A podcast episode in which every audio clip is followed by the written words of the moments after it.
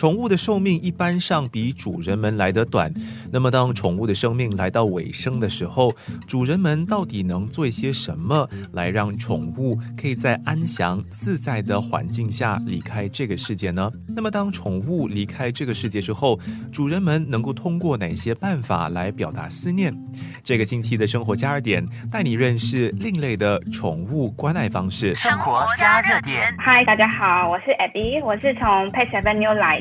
我在 Pet Avenue 我是担任行政，那我今天是希望跟大家一起分享，然后讨论宠物临终关怀和安乐死这个议题。代表动物诊所 Pets Avenue 的 Abby，他所提到的宠物临终关怀，对很多人来说是一个陌生的概念。宠物的健康不是只有治疗或者是不治疗吗？那么为什么这个比较多用在人类病患身上的临终关怀，也可以沿用到宠物们的身上呢？这其实算是一个新的概念。当宠物在他们生命最后的阶段，如果他们患有一些无法治愈的疾病，或者是他们长期饱受疾病的折磨，那在兽医师和主人沟通后，我们可能会。取代原本激进不舒服的治疗，改为用一个比较温和而专注于在于缓解症状的治疗计划。生活加热点。通常我们会通过宠物们的行为改变去考虑是否要转用临终关怀的治疗计划，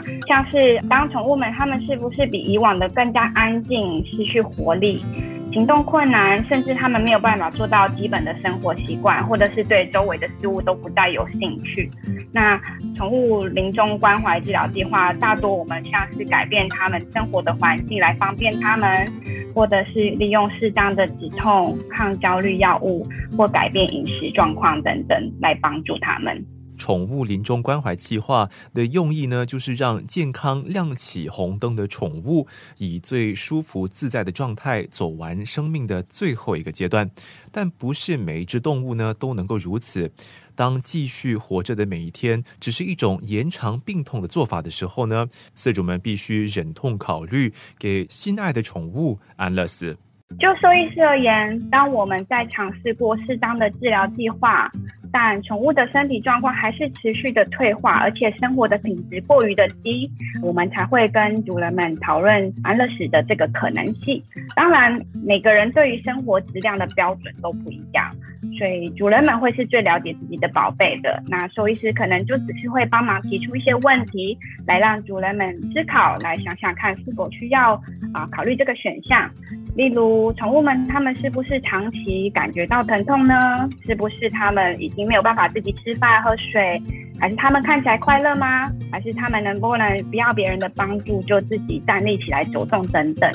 大部分的时候，反而兽医师会比较保守，我们不会很主动的去提。我们通常都把我们全部的选择和主人分享后，我们会安静下来，让主人自己去想想看。比较多的时候，反而是主人问我们说：“我还可以做什么？下一步是什么？”等到这个时候，我们才有可能会向主人说：“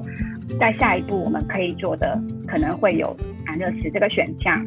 但是你可以想想看，并不是每一个人都会接受或想要做这样子的安排。但是如果你想要了解，你可以回来找我们，或是你可以让我们知道，那我们会让你分享，还了解更多，让你去知道全部的可能性以后，再去做自己的决定。生活加热点，通常我们看主人了解过他们的原因以后。那我们也会请他们跟我们分享，说他们是不是有照着我们给的建议去做这些尝试。那当他们尝试过年，我们也真的实质上看到说，哦，他们尝试，但是还是不能改善的时候，我们才有可能决定说，哦，可能要帮助主人做这样子的治疗计划。但是如果说，哦，为什么这个主人他们好像？呃，并没有真的尝试，连很快的就回来，或者是甚至不想要去了解别的方式，就直接想要让我们去帮他们做这个宠物安乐死的安排的话，那我们可能通常我们会退一步。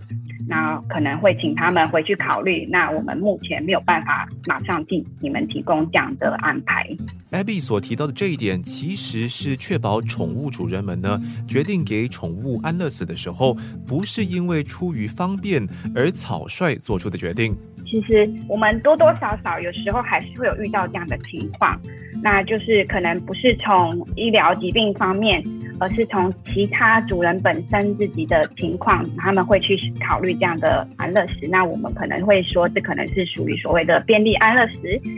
有看过的情况，可能像是经济困难，因为有些宠物它们可能因为疾病，或者是他们可能因为他们的治疗费用方面是过于的高，那主人没有办法继续的支持下去。那也有一些情况，像是可能宠物它们本身它们的性格真的是很凶猛，还是它们有一些严重的不良习惯，或者是会有一些难闻的味道。这些其实我们作为兽医师或兽医宠物医院这边，我们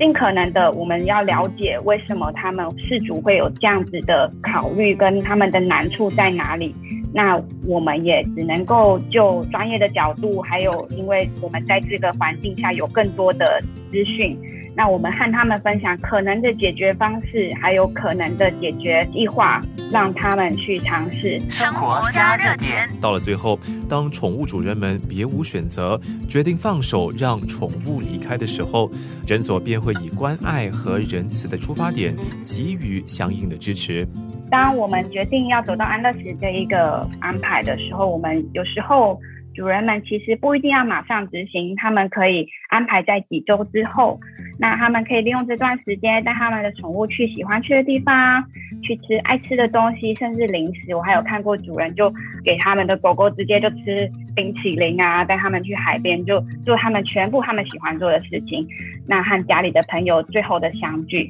等到时间到的时候，他们也可以用这段时间来想想看，他们是想要在家里面进行呢，还是想要来宠物医院来进行这样子。那这个时间其实是一个很好的一个准备期间，让主人自己做好心理的建设，让家里的人有足够的时间和宠物们说再见。生活加热点，这真的是很不容易，对每一个主人还有每一个家庭都很不容易。就连对兽医师，我们兽医诊所也是很不容易。最重要的过程，我们相信是不要急，照着每个家庭的步调，然后和他们沟通，确保家里的人每个人都已经心理准备好了。那照着他们希望的方式和步调，然后给他们足够的空间，还有饮食，和他们的宠物们说再见。生活加热点。艾比刚才提到，安乐死不仅能够在诊所完成，也能够在饲主的要求之下安排在家中完成。下一集的生活加热点，听一听一家流动兽医诊所我对此介绍。